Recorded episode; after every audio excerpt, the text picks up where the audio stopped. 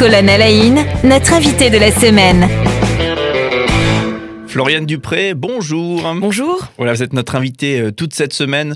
On parle euh, notamment de l'événement Faut qu'on se bouge. C'est ce 22 mai et euh, c'est au, parc Pourtalès à, Strasbourg. Il faut absolument vous y rendre. Un événement, on va parler d'écologie, une trentaine d'associations présentes, des conférenciers avec notamment Aurélien Barraud et Thierry Kuhn. Floriane Dupré, on parlait hier de votre intitulé et peut-être avant d'avancer encore dans cette semaine, on va le démystifier cet intitulé. Vous êtes chargé de mission réseau éducation à l'environnement environnement et au développement durable. Oui. Qu'est-ce que c'est? Alors tout simplement, je suis là pour coordonner le, réseau de toutes ces associations qui font de l'éducation à l'environnement sur le territoire de l'Eurométropole euh, de Strasbourg. Euh, donc euh, je suis arrivée en septembre dernier et donc on, fait comme constat qu'on a 500 000 habitants sur l'Eurométropole de Strasbourg à sensibiliser sur la nature, sur l'environnement, sur son importance. Et donc on ne peut pas y arriver tout seul. Euh, et euh, pour ce faire, euh, mon rôle, bien, eh bien, c'est de coordonner les associations, d'avoir une cohérence sur le territoire pour ne pas avoir tous le même public, pour ne pas avoir tous la même thématique. par exemple, quand on parle d'éducation à la nature et à l'environnement, on a plusieurs thématiques. On a non seulement donc la sensibilisation à la nature, mais aussi la sensibilisation aussi, à la thématique culinaire. Donc euh, comment manger sainement, donc l'alimentation saine, équilibrée et durable. On a aussi la thématique euh, de l'énergie euh, avec par exemple l'association Alter Alsace Énergie qui sensibilise sur les énergies renouvelables. on a aussi la thématique des mobilités durables avec l'association par exemple Bretzel qui est là pour mobiliser les, gens autour du vélo. Alors effectivement, plein de thématiques qu'on connaît déjà un petit peu, qui sont passionnantes et effectivement, on sent qu'on est souvent loin euh, du, but à atteindre euh, sur, sur toutes ces, actions euh, et ces évolutions qu'on doit, qu'on doit acquérir. Alors je reviens du coup sur ce qu'on se disait déjà hier. Hein. Est-ce que vous n'avez pas parfois le, le, le, sentiment que le, discours écolo aujourd'hui, qui, qui, est très bien, et, ici ceux qui nous écoutent le savent qu'on l'aime beaucoup, mais parfois est un petit peu déprimant Est-ce que vous avez cette sensation, vous aussi On va vers le drame, c'est la catastrophe, finalement on ne peut plus faire grand-chose? Oui, tout à fait, mais il faut pas rester dans cette cristallisation-là, je pense. Il faut aussi s'entourer des, bonnes ondes, euh, donc euh, telles que par exemple lorsque l'on est dans la nature, on s'émerveille de, pas grand-chose en fait. Il suffit de, voir des oiseaux, de les observer, de pouvoir euh, les entendre chanter, essayer de reconnaître leur chant. Rien que ça, c'est tout à fait, c'est merveilleux en fait d'entendre cette nature-là et ça permet tout ça permet en fait de la comprendre. Ça permet aussi d'avoir des émotions euh, à la, rencontre de, cette nature environnante et donc euh, de la protéger. Donc pour vous, c'est peut-être tout à fait personnel, mais pour vous, avant de presque de se lancer dans des grands, grands défis de protection de nature, il faut d'abord la côtoyer, cette nature? Ah tout à fait, on ne peut pas la, protéger euh, sans savoir ce que c'est que la nature en fait. Et on se rend compte aujourd'hui, euh, on a des, chercheurs qui ont observé le syndrome de la nature, du manque de nature pardon, euh, chez les enfants, mais aussi chez les adultes.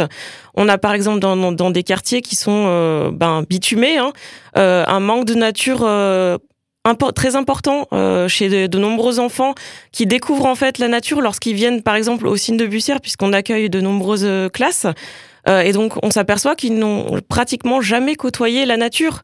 même leur cours d'école, elle est entièrement bitumée. Alors aujourd'hui, on a quand même la ville de Strasbourg qui est très mobilisée sur cette question et qui essaye de végétaliser les cours d'école.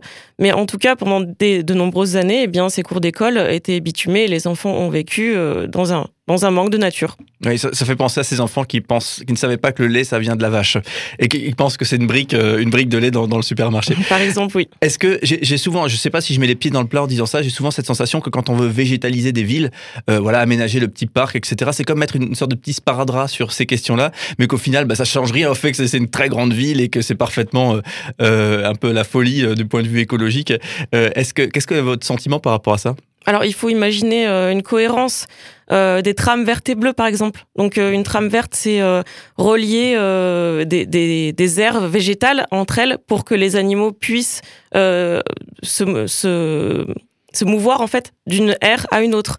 Euh, pareil pour la trame bleue, c'est euh, concernant euh, les ruisseaux ou les rivières. donc on a toute une, une faune autour de ces rivières et autour de ces aires végétales qu'il faut protéger pour pouvoir justement pour qu'ils puissent bouger d'une aire à une autre. Est-ce que le, quand il s'agit de communion avec la nature, un petit peu retrouver la nature, est-ce qu'il faut aussi sortir des villes, euh, retrouver, et c'est vrai qu'ici en, Alsace, mais ailleurs aussi, hein, il, y a, des espaces verts magnifiques hein, qui sont à notre portée de main, on pense aux Vosges bien sûr, est-ce que c'est ça qui est voulu aussi?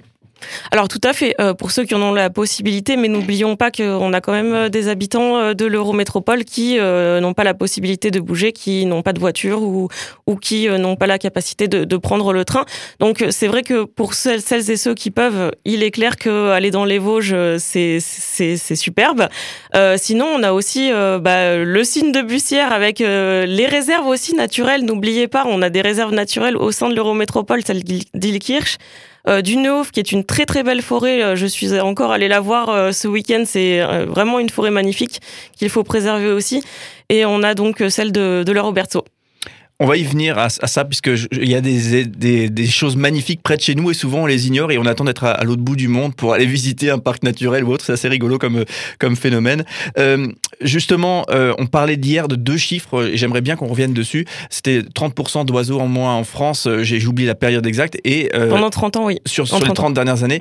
Et ce chiffre, moi j'avais en tête 50% des vertébrés qui ont, qui ont disparu sur le dernier siècle. 68%, oui. Et c'est 68, donc c'est assez terrible. Est-ce qu'on peut. Donc, la biodiversité qui est complètement euh, attaquée aujourd'hui par, par l'humain, tout simplement. Est-ce qu'on peut juste redéfinir ça, la biodiversité, expliquer exactement ce que ça veut dire, ces chiffres? Parce que c'est quand même des chiffres qui permettent de prendre conscience de, de, de, l'urgence des choses.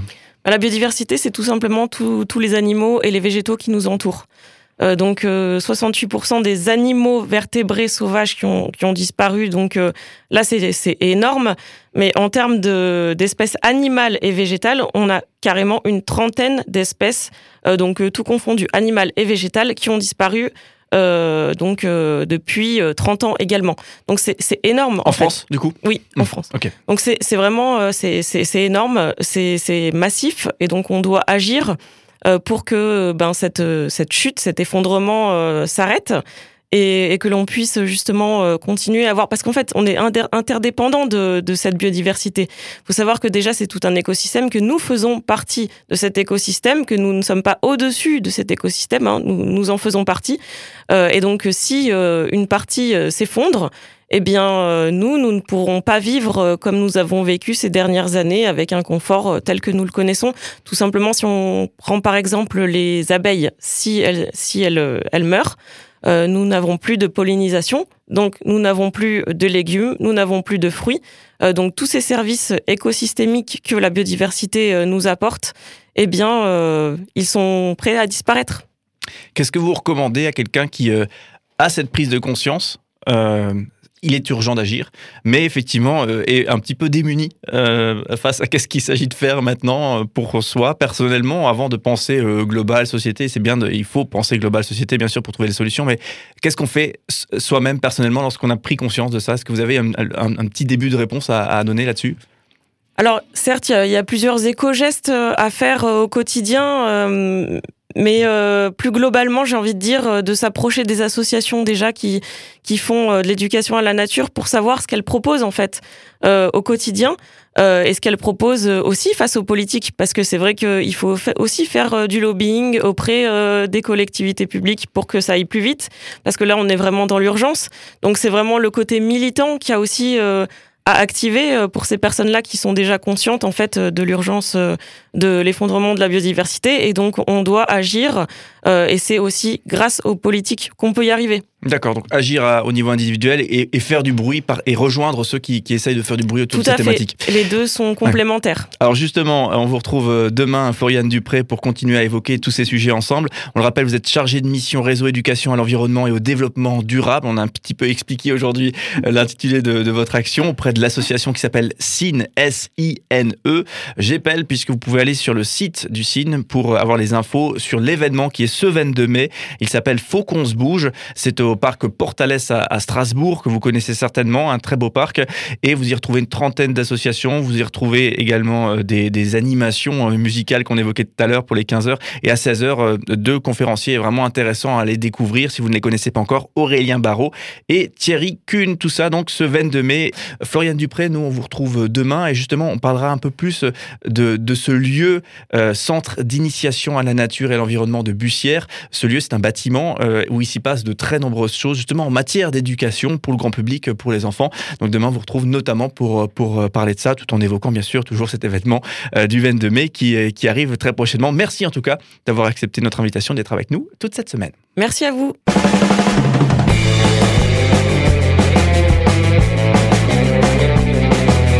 Cinq colonnes à la notre invité de la semaine.